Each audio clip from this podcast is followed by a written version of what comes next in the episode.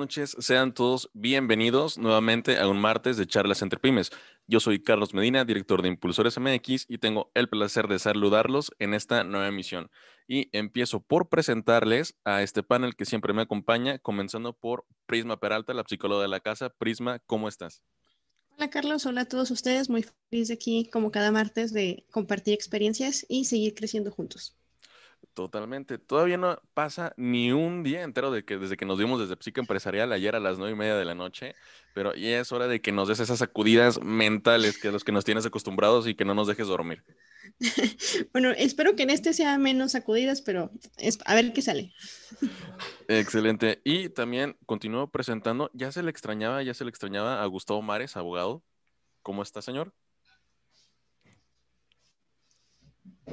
Hola, ¿qué tal? Buenas noches. Pues encantado de, regresar y de verdad sí fue pues por causas de fuerza mayor con estos apagones que se están dando por las circunstancias que hay, este, bueno, con, el frío extremo de la semana pasada, entiendo que como reacción en cadena y el efecto mariposa, todo está relacionado y, y aquí en Torreón tuvimos apagones y bueno, pero pues ya listo con muchas ganas de, verlos, de escucharlos y de saludarlos. Excelente. Vamos a darle y también presento a Lau, la, la compi Ibarra, Diseños Ibarra. Eh, ¿Cómo estás, compi? Gracias por hacernos un espacio entre todo ese clubhouse que te avientas. Lo confieso, ya estoy traumada. Si alguien ha intentado esta nueva aplicación que está en modo beta o si alguien la quiere Em, estrenar, tiene que tener el, el ah, sistema iOS, que es el del iPhone, pero bueno, ahí me pueden mandar mensajito a mi página y les mando una, una invitación. Ahora sí que es una nueva plataforma que estamos descubriendo y aprovechando en Impulsores MX, así que también por ahí nos van a poder escuchar, porque ese es el objetivo de Clubhouse, solamente escuchar. Y pues gracias por estar aquí un ratito más. Este, vamos a compartir. Ahorita estoy aquí también al pendiente de las redes para seguir sus comentarios y, y pues seguir en la charla.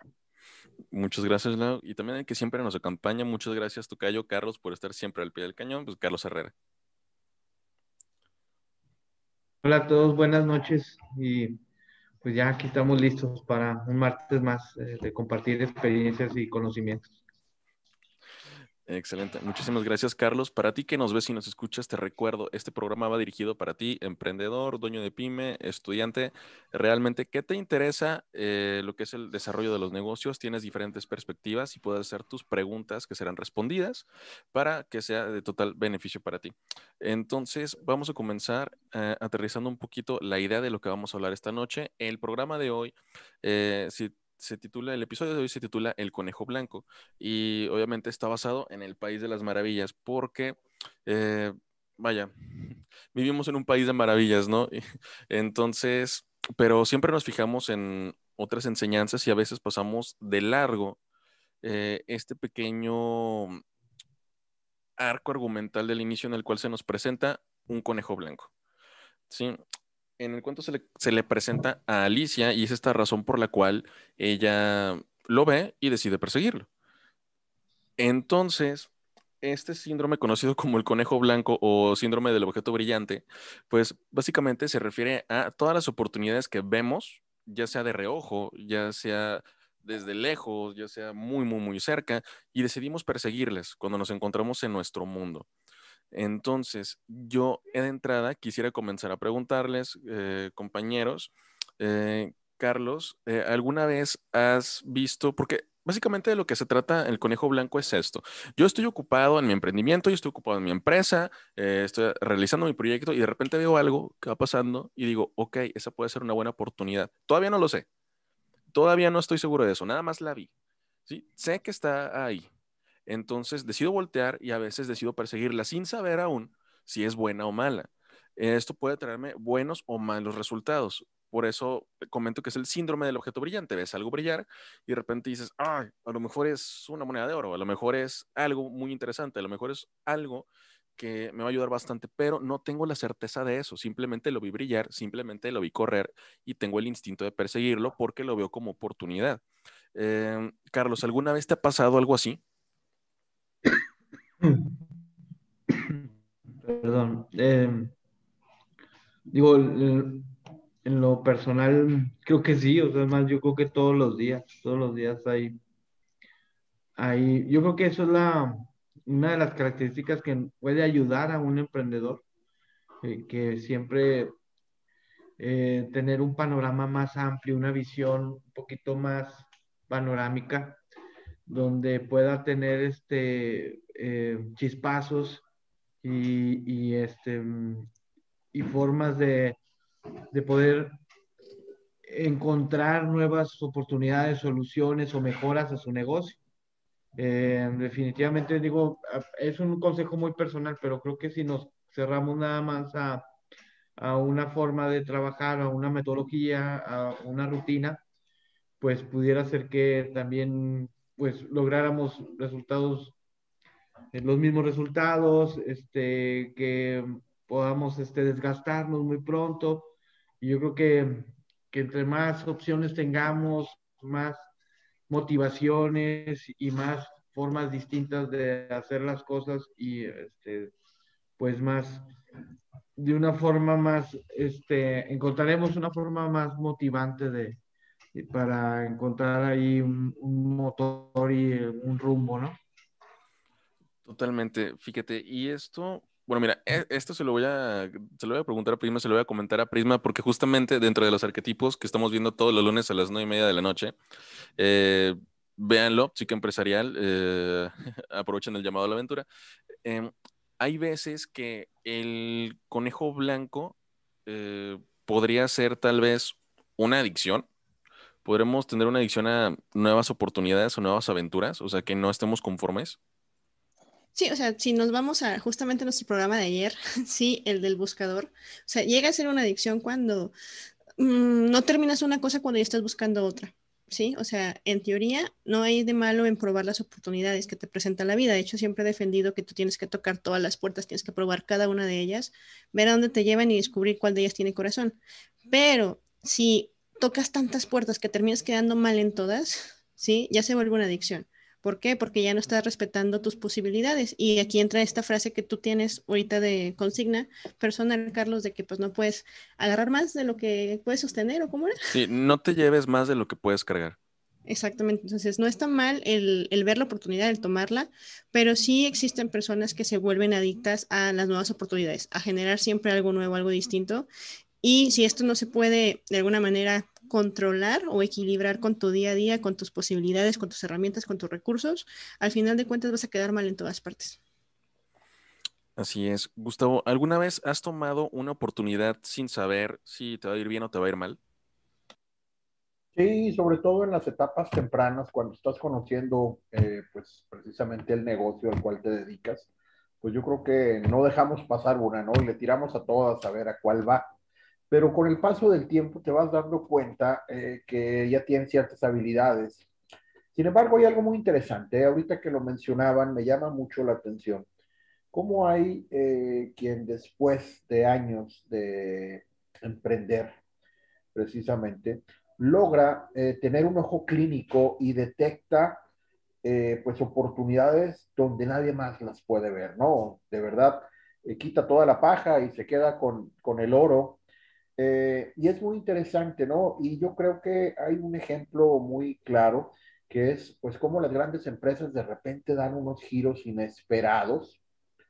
Eh, Virgin Records, pues bueno, tenía tiendas y luego de repente de música y luego de repente ya tenía línea aérea y luego de repente General Electric ya estaba haciendo pues otras cuestiones en eh, embarcaciones y en aviones, o sea, realmente pues no es la lógica eh, la que impera, sin embargo, ver una oportunidad de negocio y ahí está, ¿no? De repente grupos empresariales que se diversifican de manera extraordinaria.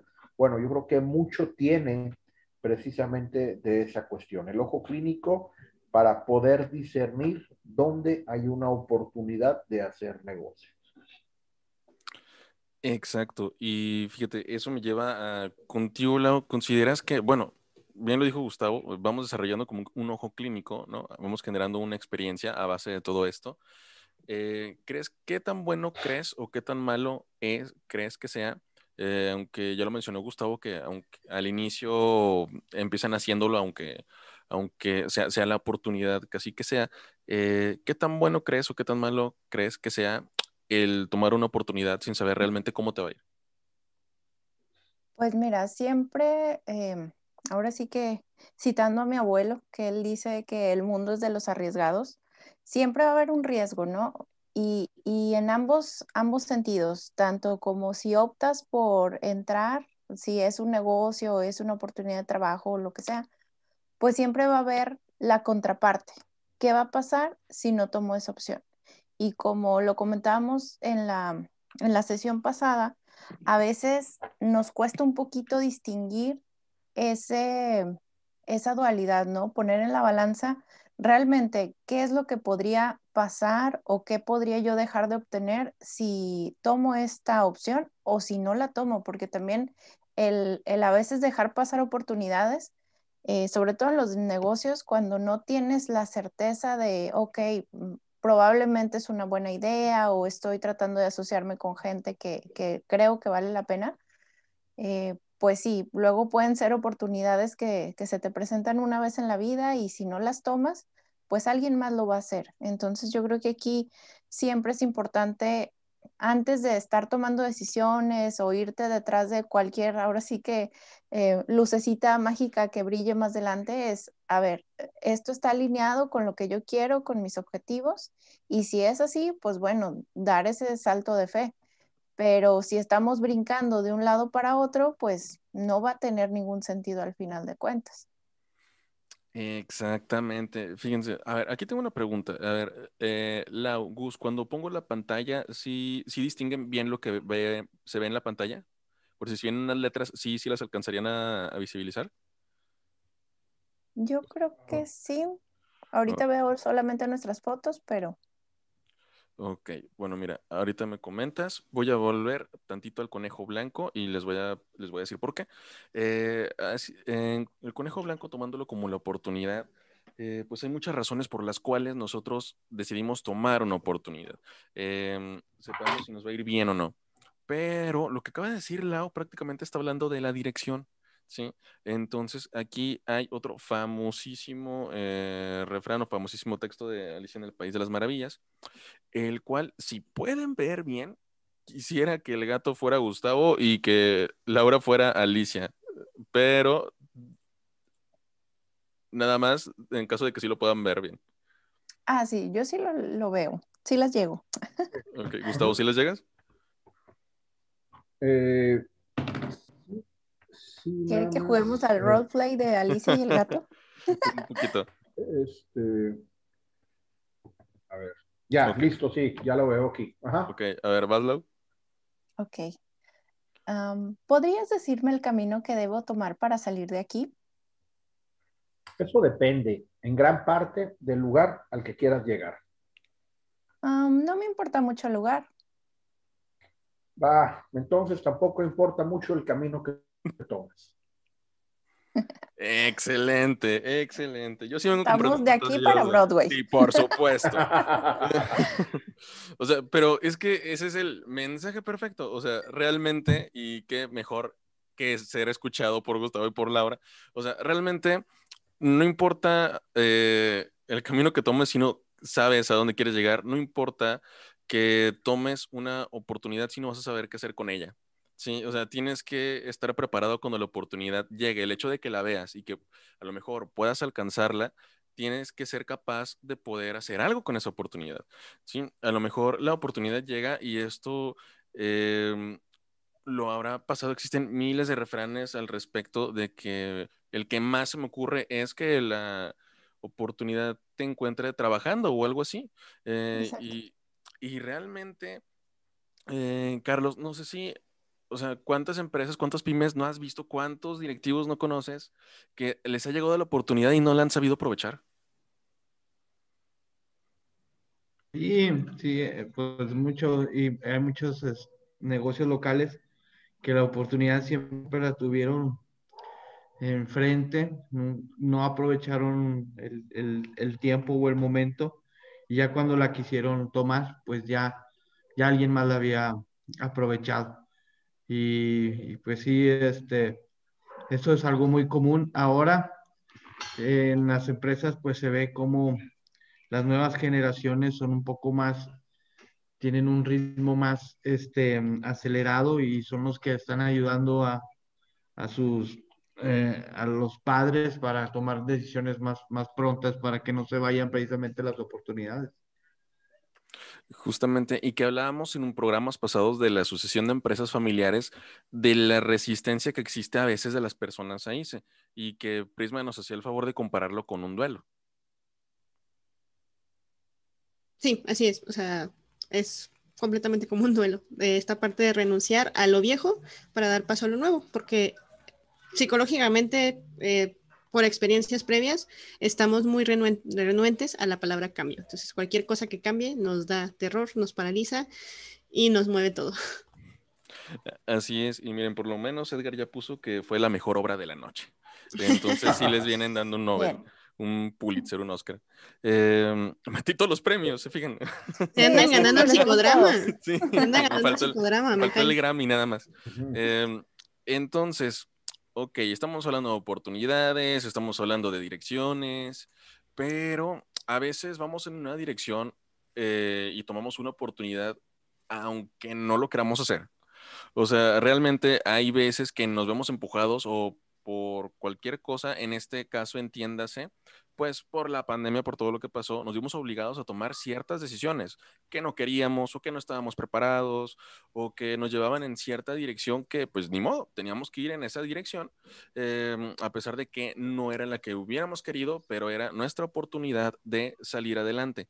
Entonces, yéndonos sobre esto, este tema en específico, eh, unas de las decisiones o de las direcciones también en las cuales tuvieron que elegir las pymes, los directivos, los emprendedores, em, fue en tres pequeños conejitos, que por supuesto hay muchos, vaya, son conejos, son, muchos conejos, pero aquí de entrada vamos a hablar de tres en especial, ¿sí? Que son, uno es fabricar o comprar, el otro es aceptar una orden especial y el otro es abrir o cerrar. Aquí abrir o cerrar eh, significa específicamente el negocio. ¿Sí?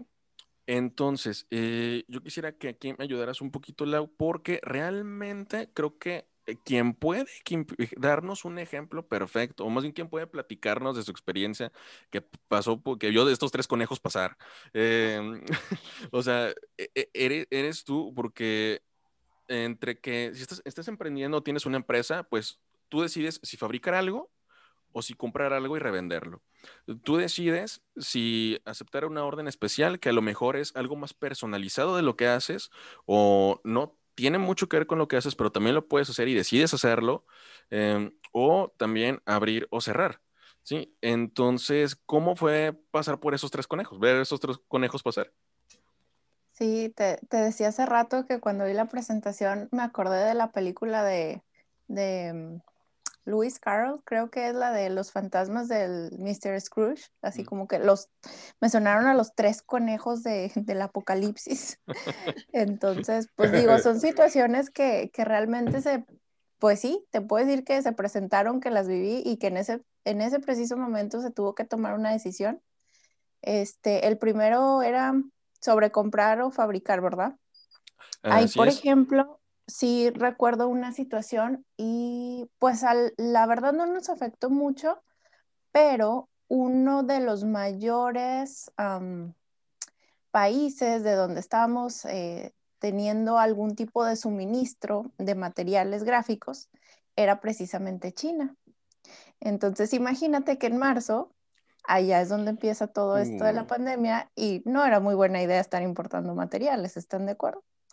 Entonces, pues sí, hubo, hubo de momento, a lo mejor en esa etapa fue así como que, ok, eh, si teníamos ciertos este, productos en línea que eran eh, de ese tipo de, proveedor, pues yo decidí totalmente cancelado, ahorita no, no es oportuno y aparte no hay los medios y, y es mucho riesgo, simplemente, eh, aunque obviamente nos decían, no, pues todo llega y que los envíos y la verdad, yo no me quise arriesgar y dice, ok, por este, por este momento y esta situación, y hasta la fecha, ¿eh? dejé de hacerlo porque pues lo creí un poquito más, menos riesgoso, porque vaya, ahorita todo, todo, todo negocio ahorita trae como que el doble de riesgo, entonces, pues en ese momento se tomó esa decisión. De repente, em, pues también como que la disminución, obviamente, de, de clientes y de pedidos, pues a lo mejor no se notó mucho. Tal vez si, hubiera, si se hubieran mantenido los clientes en momento, dices, híjole, opto por hacerlo o comprarlo externo, pues a lo mejor ahí cambia ya un poquito la jugada, ¿no? Algo así como que mm, pedidos especiales, algo el, así. Ajá, el segundo conejo era de hacer pedidos especiales, bueno, aceptar una orden especial. Eh, fíjate que ya a lo mejor me pasó recientemente cuando he tenido oportunidad de colaborar en otros proyectos un poquito más grandes, fuera de, de lo que venía haciendo impresión. Y sí, de repente uno tiene que ir evaluando porque independientemente eh, tu negocio tenga cierto, ahora sí que citando al caballero del marketing, cierto segmento de mercado, tienes que aterrizar muy bien para qué eres bueno y decir, bueno, me está llegando esta propuesta, por poner un ejemplo que también me pasó, eh, me empezaban a preguntar muchos pequeños negocios sobre diseño de página web. Y yo, sinceramente, no tengo experiencia en, desarrollo de sitios web y digo, no soy una experta en eso porque no he trabajado de eso. Y sin embargo, me llegaban, pues, gente que yo estimo y me decían, oye, es que ahorita ya necesito tener la página, no, no es opción, ¿verdad? Mis clientes me están exigiendo la digitalización, ayúdame, tú eres bueno en diseño y demás. Y, pues de repente es tentador decir, bueno, y si lo intento, y si le muevo y demás, pero ahí también te metes en una bronca si no lo puedes aterrizar porque para empezar estás innovando en un momento que a lo mejor o estás tratando de entrar en un mercado donde no eres fuerte, donde tienes que tener ese aprendizaje, esa curvita te va a llevar tiempo. Y pues la verdad es que en ese momento yo opté eh, por apoyarme de, una tercera, ahora sí, una tercera parte, de hecho ahí le mando un saludo a Mariana, que, que se dio eh, una sinergia en, los típicos grupos de WhatsApp donde estamos de decir, bueno, Lau, mira, ya vi que tú eres diseñadora, yo estoy desarrollando estas, inclusive ella desarrolla hasta a nivel aplicación. Entonces dije, wow, qué padre, o sea, en vez de yo meterme en camisa de once varas, en empezar ahorita a aprender algo básico, este, pues ella me estuvo apoyando con cotizaciones que hemos tenido con clientes y desarrollo de proyectos. Y pues en vez de, ahora sí que mal atender a un cliente, a lo mejor estamos trabajando en conjunto y pues ambas estamos teniendo un ingreso, ¿verdad? A lo mejor yo puedo conseguir el cliente, también ella puede estar eh, solicitando temas de diseño conmigo y pues fue una manera muy, muy buena y, la verdad, este, hasta ahorita que no sé, yo creo que nos funcionó mejor que si lo hubiéramos intentado hacer por medios separados. Por supuesto. Y la tercera. Fíjate, ahí en la tercera, ahí en la tercera comentarte que en tu caso, eh, porque el conejo, el tercer conejo del apocalipsis dice abrir o cerrar, pero en tu caso sería abrir, cerrar o se agregaría una tercera opción, adaptarse y evolucionar. Y creo que ahí es donde entras tú. Pues sí, aunque cuando me dijiste abrir o cerrar, hoy precisamente me llegó un inbox de una cliente y me dice, Lau, ¿a qué hora puedo pasar a la oficina? Es que quiero ver otras opciones de diseño. Y yo, es que ya no tengo abierto. ¿Cómo te explico que ahorita ya no está tal, tal cual la tienda así como era siempre durante 15 años atrás lo fue, que todo el tiempo estábamos ahí? Ahorita, este, pues cambió la, la, la modalidad y como dices, o sea, fue adaptarse. Cerrar no era opción, porque pues finalmente eh, yo empecé con ese emprendimiento y obviamente pues yo de ahí saco mi sustento diario, ¿verdad? Entonces como que tirarme a no hacer nada no era opción, como yo creo que el 99.9% de las personas que nos ven, este, necesitamos tener nuestro ingreso y, y pues nuestro trabajo que disfrutamos simplemente. Pero manera de empezarnos a adaptar, de decir, bueno, esta parte, lo que es el contacto físico, las muestras, todo esto, ¿cómo lo podemos reemplazar? A través de videollamadas, a través de, mensajes, a través de imágenes. Y bueno, realmente no toda la gente busca ese tipo de atención y a lo mejor de momento, porque pues yo hablo por el momento presente, a lo mejor igual y en seis meses o en tres meses o mañana tengo la capacidad ahora sí de abrir de nuevo pero de momento, pues ha habido clientes que también han estado como inclusive más a gusto, decir, oye, pues está más rápido, igual te mando un mensajito, me contestas, eh, me mandas a domicilio, o sea, como que buscar esas nuevas oportunidades que este movimiento y este cambio sí se dio obligada, obviamente por las circunstancias, porque yo creo que en mis sueños más guajiros yo hubiera dicho, ay, pues se me hace una buena idea cerrar la tienda y ya nada más que sea en línea. Entonces, pues bueno, de, de, todo se saca provecho, pero sí, sí son cosas que de repente te, te enfrentas como emprendedor, como dueño de negocio y pues tienes que no hay más. Fíjate, totalmente. De hecho, uno de estos conejitos del apocalipsis, conejitos blancos del apocalipsis, que creo que pasó ahí por, por Prisma, que, que, lo vio pasar, eh, el de abrir o cerrar, pues prácticamente lo, lo tomó como abrir. Y pregúntale si ha cerrado o no ha cerrado. O sea, con buenas... no, no cerrado.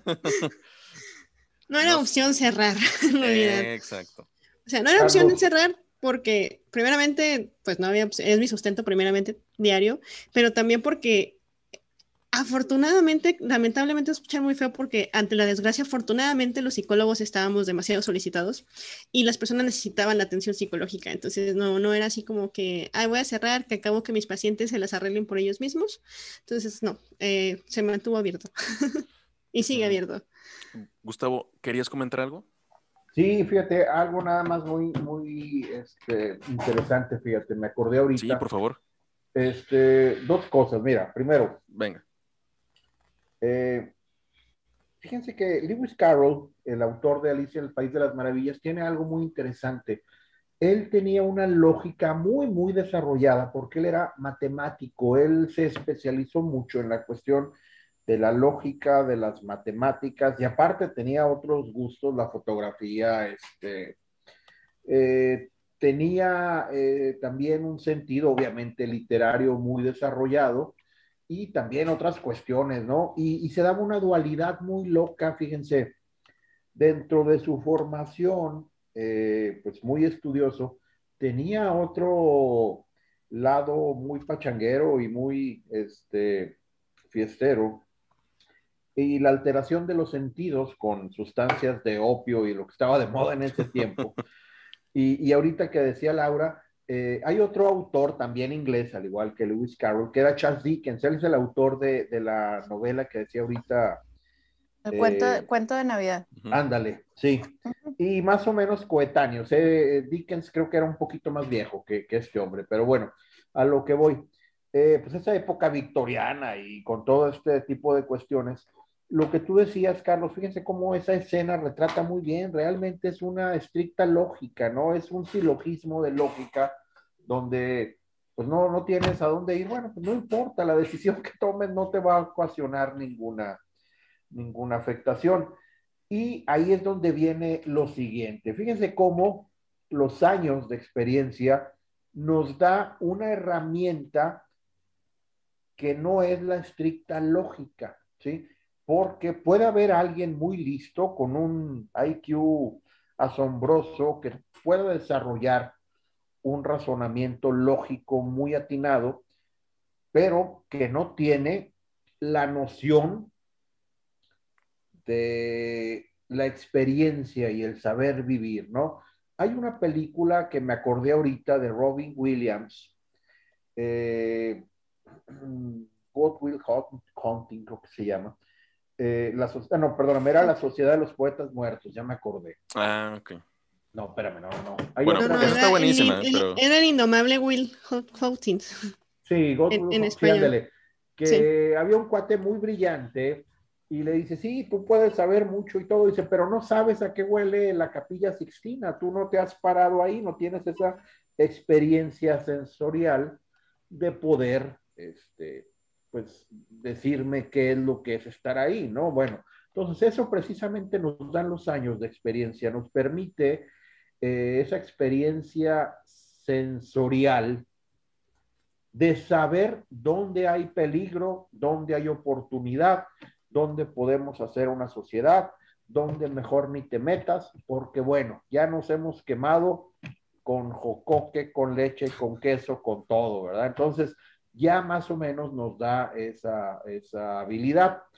Y bueno, eh, precisamente, ahorita que ustedes mencionaban, yo siempre pongo este ejemplo eh, con la lógica. Decían ustedes, bueno, hay un momento donde le buscas tanto que te pierdes.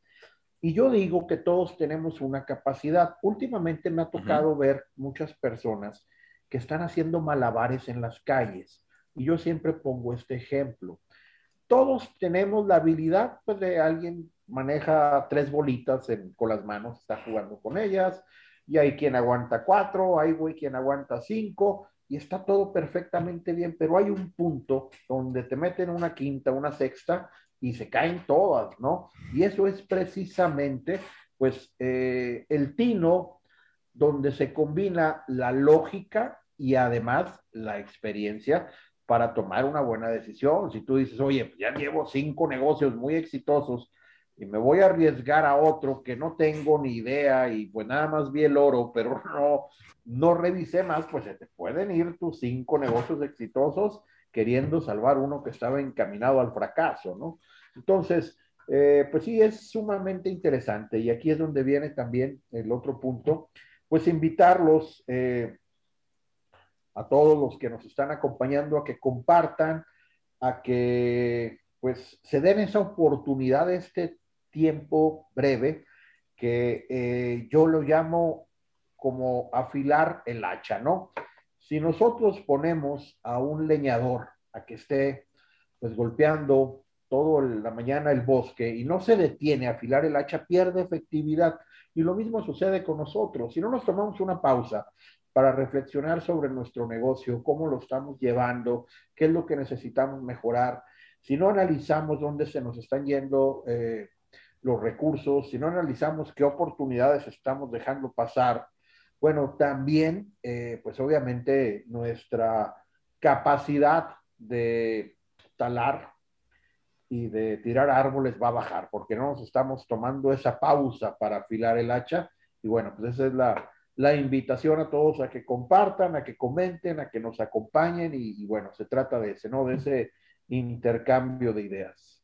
Y me gustó mucho esa imagen de los eh, cuatro poderosos, bueno, en este caso tres conejos del apocalipsis, sería, sería, o sea, si el apocalipsis viene en lugar de, de otros seres, este, los jinetes montados en un caballo o algo así, si llegan cuatro conejos, bueno, sería, aparte de asombroso, sería divertido, ¿no? Entonces, buena, buena imagen para reflexionar. Totalmente. ¿Quién dijo que el apocalipsis iba a venir en forma de jinetes en caballos, no? A veces puede ser un conejo blanco, tierno y lindo, que el que va a ser tu perdición. Que, finalmente el blanco, el conejo, perdóname, es una imagen menos agresiva que la liebre, porque hay quien dice que la liebre no se debe comer porque es carroñera, y es cierto, ¿eh? la liebre come carroña, cosa que no hace el conejo. Si tú ves una liebre, este, pues están llenas de tumores y están llenas de, este, bichos y todo, son, son realmente eh, muy salvajes, ¿no? Y el conejo, bueno, pues es una versión más, más tierna, que no hace otra cosa. Si lo tienes en casa, no hace otra cosa más que llenarte tu casa de bolitas y no tiene ninguna otra habilidad.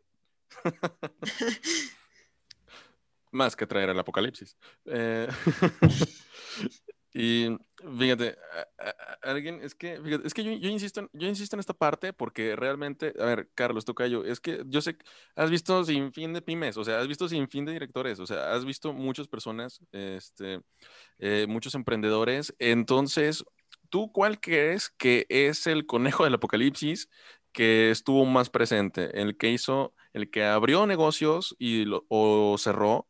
¿El que el negocio se empezó a adaptar aceptando órdenes especiales o al que empezó a, pues, moldear nuevamente su modelo de negocios, remodelar, porque si una cosa es que tú fabriques y otra cosa es que compres para vender. O sea, entonces, ¿cuál fue el conejito del apocalipsis que viste más presente? En, en este, en el tiempo que tengo como de experiencia o o en este tiempo de pandemia? ¿A qué te refieres?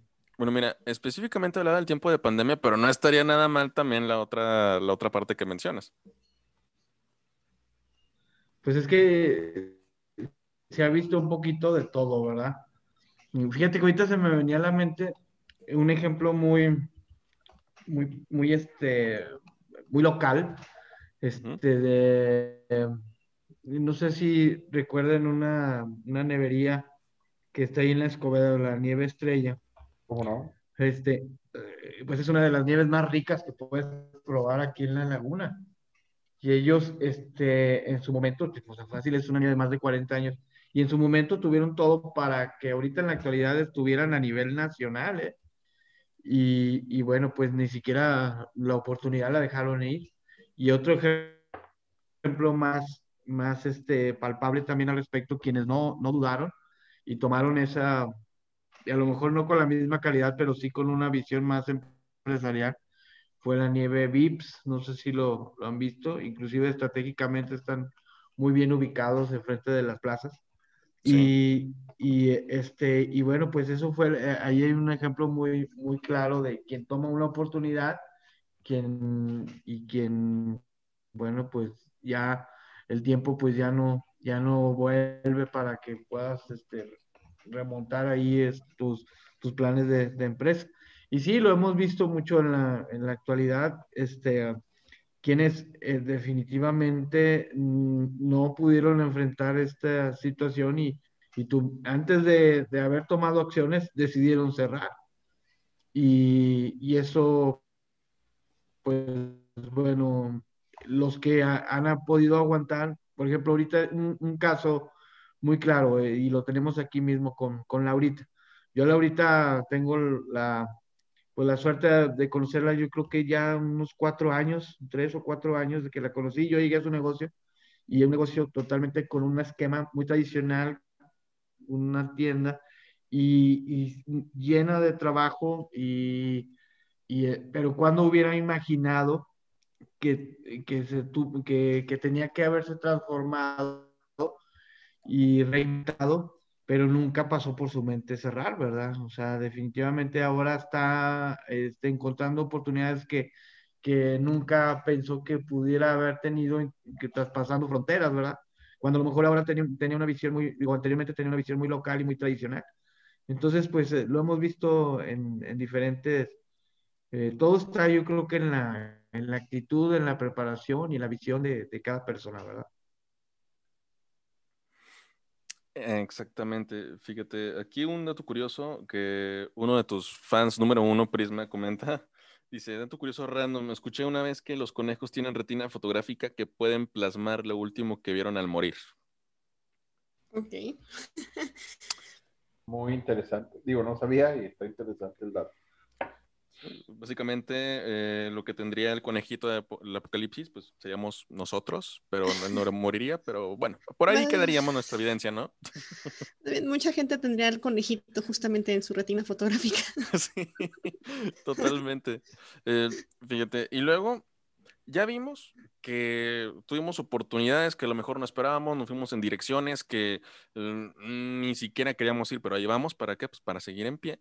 Eh, y se nos enfrentan y nos enfrentamos a distintos conejitos del apocalipsis y los cuales ya estuvimos platicando, pero también ¿qué sucede? También son los problemas. También los problemas son los que nos llevan a tomar ciertas oportunidades, ciertas direcciones, ciertos rumbos. Entonces, aquí lo que vamos a hacer es convertirles un, compartirles un breve, pero muy práctico y útil, eh, práctica y útil herramienta para la detección de problemas. Eh, hay muchas herramientas muy útiles. Si quieren saber de más herramientas o de más modelos, mándenos un mensaje, pero este es uno de los más prácticos. Aquí te habla de las cuatro dimensiones del problema, ¿sí? Y es básicamente para que puedas ubicarlo, ¿sí? Dentro de tu emprendimiento, dentro de tu empresa, dentro de la situación en especial, ¿sí? Y básicamente te habla del, bueno, las cuatro dimensiones del problema, empezando por el qué, ¿sí? Que viene siendo el problema versus lo que no es un problema, ¿sí? Eh, o sea, qué está funcionando y qué no está funcionando, dónde ocurre el problema contra dónde no ocurre y todo está funcionando bien. Cuando eh, ocurre por primera vez y cuando todo es correcto. Y cuando mencionan cuál es la extensión del problema, simplemente hacen referencia a su magnitud, ¿sí? Ya sabes qué es y qué no es, dónde es y dónde no es, cuándo sucede y cuándo no sucede. Bueno, pero ahora cuáles son todas las repercusiones que tiene ese problema. ¿sí? Eh, y esto se hace a manera de un pequeño cuadro, ¿sí? Eh, en este cuadrito pones eh, las cuatro dimensiones para poderlo identificar. Es qué es el problema, qué no es el problema, dónde sucede, dónde no, cuándo sí, cuándo no. Y volvemos a comentarlo, pues realmente cuál es la magnitud del mismo, porque no todos los problemas tienen la misma magnitud y hay muchos problemas que tenemos en los cuales tenemos que tomar decisiones y que nos obligan a ir en cierta dirección, aunque no queramos. Em, ¿Creen que ustedes, fíjate, mm, quisiera preguntarle a Prisma Prisma, ¿crees que es fácil para nosotros detectar un problema y luego solucionarlo? No, si no, no tendría trabajo. Exacto, justo por eso te pregunto. En teoría. si, fuera fácil no tendría trabajo, así que eh, el área de psicología estaría muy abandonada. No, y aparte dejando de fuera lo de psicología, no es fácil, porque si algo he aprendido en, mi primer año de maestría, y si alguna vez me escucha mi maestra Gina, que es mi maestra favorita, por cierto, saludos, es eh, la construcción de los problemas, ¿no? Y justamente data de que todo lo que hacemos, cuando hay un problema, todo lo que hacemos es la causante del problema.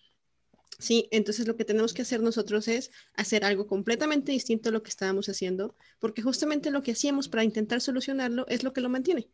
Sí, y el pensar en hacer algo distinto, volviendo a usar la palabra cambio, sí, nos apaniquea. ¿Por qué? Porque justamente estamos centrados en que, ah, no es que yo tengo la razón, ah, no es que tú tienes la razón. Entonces, eso está manteniendo el problema. Sí, y es estar alimentando, alimentando el problema. Entonces, cuando tú te das la oportunidad de ver la situación, el problema, desde una vista distinta, desde un punto de vista distinto, la solución puede aparecer, pero tienes que correr el riesgo de hacer algo distinto también a lo que vienes haciendo, porque si no, pues lo vas a alimentar. Y muchas veces esa resistencia al cambio es lo que hace que no lo queramos ver, o sea, que lo neguemos o que la solución nos pese más que el problema se mantenga. Es como esta frase de que, bueno, lo usamos mucho en terapia, de que antes de querer curar a alguien, pregúntale si está dispuesto a renunciar a aquello que lo enfermó. ¿Sí? Entonces, si la persona no está dispuesta a eso, pues obviamente no quiere solucionar el problema, solamente porque todavía no le molesta tanto el problema. Ok, o sea, directo a la herida, básicamente.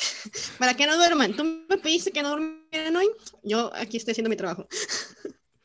Ok, fíjate, y fíjate, por ejemplo, em, muchas veces nosotros agarramos y queremos solucionar todo aquí. Sí, eso es algo que me ha pasado y que pues, pues tratamos de que ya no pase, ¿no? O sea, pero generalmente cuando vamos por la vida, cuando vamos enfrentando problemas, cuando vamos tomando decisiones, eh, sí hay muchas cosas que hacemos aquí, en la cabeza, ¿sí? Eh, que nos ponemos a pensar, llegamos a conclusiones y es la manera en la que lo resolvemos. Muchas veces sí podemos, pero muchas veces cuando algo se queda en el aire y no lo aterrizamos, como por ejemplo la idea de un negocio, se nos va. O a lo mejor no es la correcta, simplemente es como bien dices, o sea, nuestra propia impresión de lo que está pasando. Ya hasta que lo pones en papel, ya hasta que lo aterrizas, ya hasta que lo comparas bien, con una herramienta, por ejemplo, como la anterior, puedes darte cuenta de que estás pasando algo por alto, ¿sí? Porque una cosa es lo que sucede dentro de tu cabeza y otra cosa es ya cuando lo pones en blanco y negro, en un papel, ya con tinta, e incluso hasta lo compartes para rebotar ideas. Em, entonces, por ejemplo, Gus, ¿cómo tú eh, has solucionado diferentes, bueno, fíjate, ya que le pregunto al abogado, o sea, realmente, ¿cómo, ¿cuál es tu herramienta para solucionar problemas? Fíjate que te voy a decir algo, ¿eh? ¿eh? En este juego de palabras que tú acabas de decir, radica mucho del planteamiento que yo les hago a mis clientes. Yo les digo, mira, el derecho es una herramienta, nada más. O sea, ahí está. Si lo necesitas, vas, lo tomas y lo solucionas. Pero yo siempre hago énfasis en esto. Eh, y es una manera de hacer las cosas. ¿eh? Yo no puedo identificar algún asunto, alguna causa, algún cliente con un número, ¿no? Eh, hay abogados que hablan de determinado expediente y te dan un número. No, a mí se me hace eso odioso, yo lo personalizo. Pero también, precisamente, cuando ya le pongo cara y nombre, después viene lo interesante, ¿no? Cuando los clientes llegan conmigo, les digo, a ver, vamos a revisar. Siempre les pregunto, ¿cómo estás? No, bien. Y hay quien desde entrada me dice, mira, ¿sabes qué? Muy mal. Le dije, a ver, ¿por qué se siente mal? Y ya me empiezan a platicar. Le dije, mire, platíqueme, vamos a ver si de verdad tiene razón para sentirse mal o usted quiere sentirse mal de manera irracional. Vamos a, a ver si tiene solución o no. Y yo siempre les hago énfasis en esto. Le digo, mira, si tú estás bien, hay amplias posibilidades de que esto salga bien. Pero si tú estás muy mal, por más que nosotros nos esforcemos por arreglar esto, pues este, va a depender mucho también de lo que tú pongas. Ahora, si para que tú estés bien depende de cómo nos vaya en el juicio, yo no quiero cargar con esa responsabilidad de que tu estado mental y de salud dependa de lo que base en el juicio, ¿no? Entonces yo siempre le digo, lo primero es que tú estés bien, no hay un juicio que valga la pena tu salud o tu vida, ¿no? Entonces, lo primero es aterrizar cuáles son los miedos, hay que detectar cuáles son los miedos. Te voy a poner dos ejemplos brevísimos. Creo que en alguna ocasión les platiqué esto. Un director de orquesta famosísimo, Herbert von Karajan, que en alguna ocasión iba a dar un concierto y uno de sus músicos tenía un instrumento de aire y se le rompió una de las llaves bueno, no sé, de los, pues una llavecita ahí para, este, con el que regulan cierto tono, etcétera. Total, que bien asustado, ¿no? Le dice al director, oiga, mire lo que me pasó, pues para este concierto estaban a punto de empezar, ¿verdad? Dice, ok, a ver, este instrumento esta clavecita, esta llavecita es para este tono, dice, dame, dame un minuto. Y se pone a analizar y dice, sabes que no es ningún problema, porque en este concierto que vamos a tocar esta noche, ese tono nunca lo vas a necesitar. Puedes tocar perfectamente bien y no va a pasar nada, porque no vas a necesitar dar esa nota.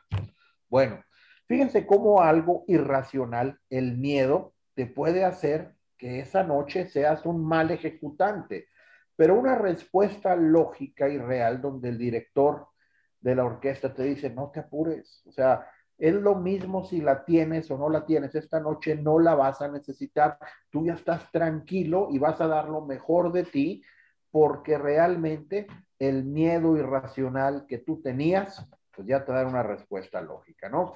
Y hay otro ejemplo también de una película de Tom Hanks, eh, perdóname, de Tom Cruise, donde es un piloto de carreras. Y está temeroso él porque empieza la carrera y empieza a llover y demás. Y hay un, este, hay alguien ahí de su equipo eh, que eh, es Duval, eh, Robert Duval. Le dice, oye, no te apures. Al cabo, ese carro ya le pusimos nosotros las llantas especiales para lluvia. Dice, ¿cómo? Sí, no, ya con eso no pasa nada.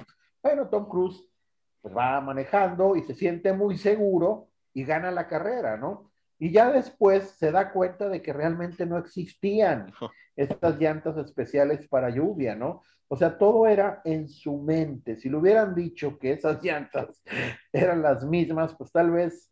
Pero bueno, fíjate cómo tu percepción o lo que tú cargas en tu mente muchas veces va a llevarte al resultado. Entonces, por eso, insisto, hay que ser muy cuidadoso en lo que tenemos, en lo que nos metemos a la cabeza, ¿no?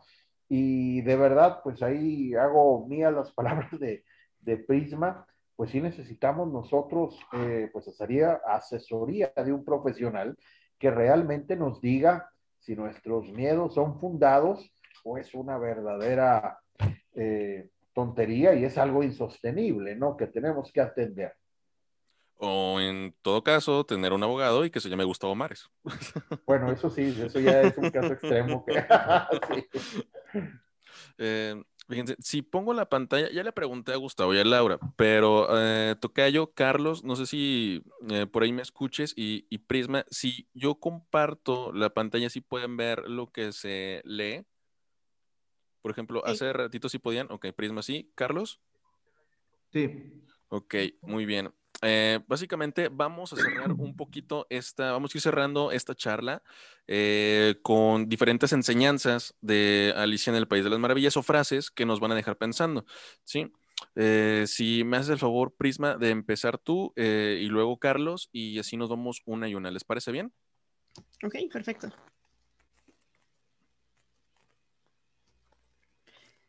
Ok. Si conocieras el tiempo también como yo, no hablarías de perderlo.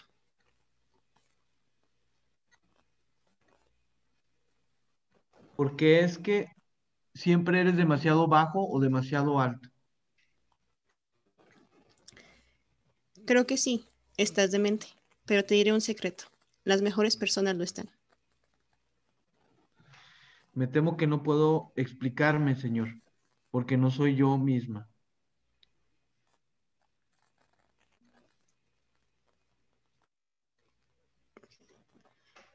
Todo moraleja. Solo falta saber encontrarla.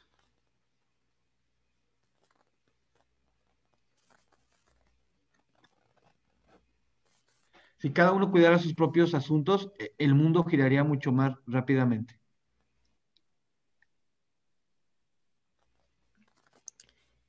¿Quién decide qué es lo que es, es apropiado? ¿Y si decidiesen que ponerse un salmón en la cabeza lo usarían? No tiene utilidad volver a ayer, porque entonces era una persona distinta. Si no sabes a dónde vas, cualquier camino te llevará allí. ¿Cuánto es para siempre? El conejo blanco, a veces solo un segundo. No estoy loco, simplemente mi realidad es distinta a la tuya. La imaginación es la única arma en la guerra contra la realidad.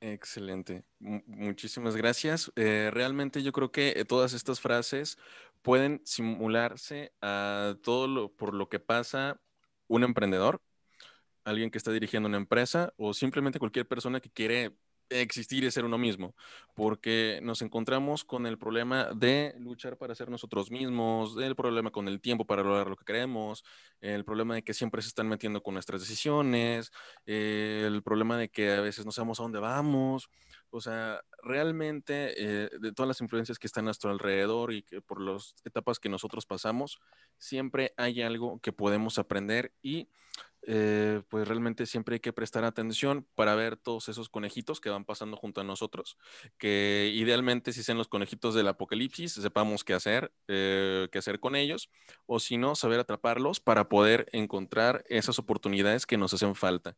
Eh, dime, Tocayo, ¿cómo cerrarías? Y muchísimas gracias también por leer esta noche, pues prácticamente a todos, muchísimas gracias. Carlos, ¿cómo cerrarías esta noche de charlas entre pymes? Pues bueno, si todo lo eh, aterrizamos a un mundo eh, de, emprendedores y de negocios, pues hoy pudimos este, entender un poco más lo que, lo que tenemos que hacer cuando se presentan las oportunidades, la manera ágil que tenemos que actuar, eh, verlas, pensar, para que no se nos vayan como un conejo de, rápido y, y nos, nos eh, también nos deja una reflexión de, de cómo tenemos que pensar este, antes de que con visión, con visión para que podernos anteponer a cualquier situación y, y, poder este, pues seguir cimentando bases en nuestra empresa o negocio. Totalmente. Muchísimas gracias, Carlos. Prisma, ¿cómo cerrarías esta noche? Mm, pues bueno, primeramente con esta parte de no haciendo comercial en nuestro programa los lunes, de no rechazar la llamada, sí, si se presenta un conejo blanco, evalúa tus herramientas, date cuenta si estás listo para seguirlo y tómalo, prueba el camino y a lo mejor te va a llevar a descubrir un país en las maravillas, ¿no? Entonces, no te, no te limites a, quedarte estático, muévete del lugar, no somos árboles. Y eh, a esta otra parte también de que mm, todo depende mucho de la perspectiva que tengamos de una situación. Y a veces es importante moverte de esa perspectiva y ver la situación de una manera distinta para así encontrar la solución. Muy cierto. Eh, para todos los que nos están viendo, estamos hablando de un conejo metafórico, estamos en contra del maltrato animal. Em, y fíjense, e-, Edgar nos comenta, esto me recuerda y me deja pensando en aprender a apreciar el momento, las oportunidades, las personas. Nada ni nadie es la misma persona ayer, hoy ni mañana. Eh, ¿Qué le podrías eh, comentar a Edgar, Gustavo, y cómo cerrarías? Bueno, pues eh, coincide Edgar con lo que decía Heráclito, nadie se baña dos veces en el mismo río, ¿no? Todo va pasando. Y yo aquí me quedo con algo, fíjense que para mí no hay verdades absolutas, ¿eh? Yo he escuchado quien dice, eh, el éxito está eh, más allá de la zona de confort. Bueno, pues a veces no, ¿eh? O sea, no, no es una verdad o, o muévete este, para que alcances el éxito, pues tampoco, ¿verdad? O sea, no hay una verdad absoluta, no es cierto que venciendo tus miedos vas a llegar al éxito, no, pero lo que sí es cierto es que, bueno, venimos a improvisar, por lo menos yo en esta vida no sé vivir, ahí voy improvisando, pero dentro de ese proceso de improvisación, pues trato de conocer más allá de lo que ya conozco, ¿no? Entonces, a lo que voy en materia de trabajo, tiene que haber también cierta curiosidad, cierto arrojo, cierta eh, predisposición a emprender, a experimentar, a navegar, ¿verdad? Porque eh, yo he escuchado y me quedo con esta frase como, pues ya, eh, frase final.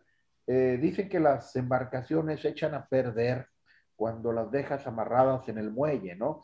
Para que una embarcación de verdad, pues logra su objetivo y, no se echa a perder de tanto golpeteo, tiene que navegar, ¿no? Entonces un emprendedor, pues hay cierta analogía con esto, ¿no? Un emprendedor debe navegar y debe de buscarle y debe de, aventarse, ¿no?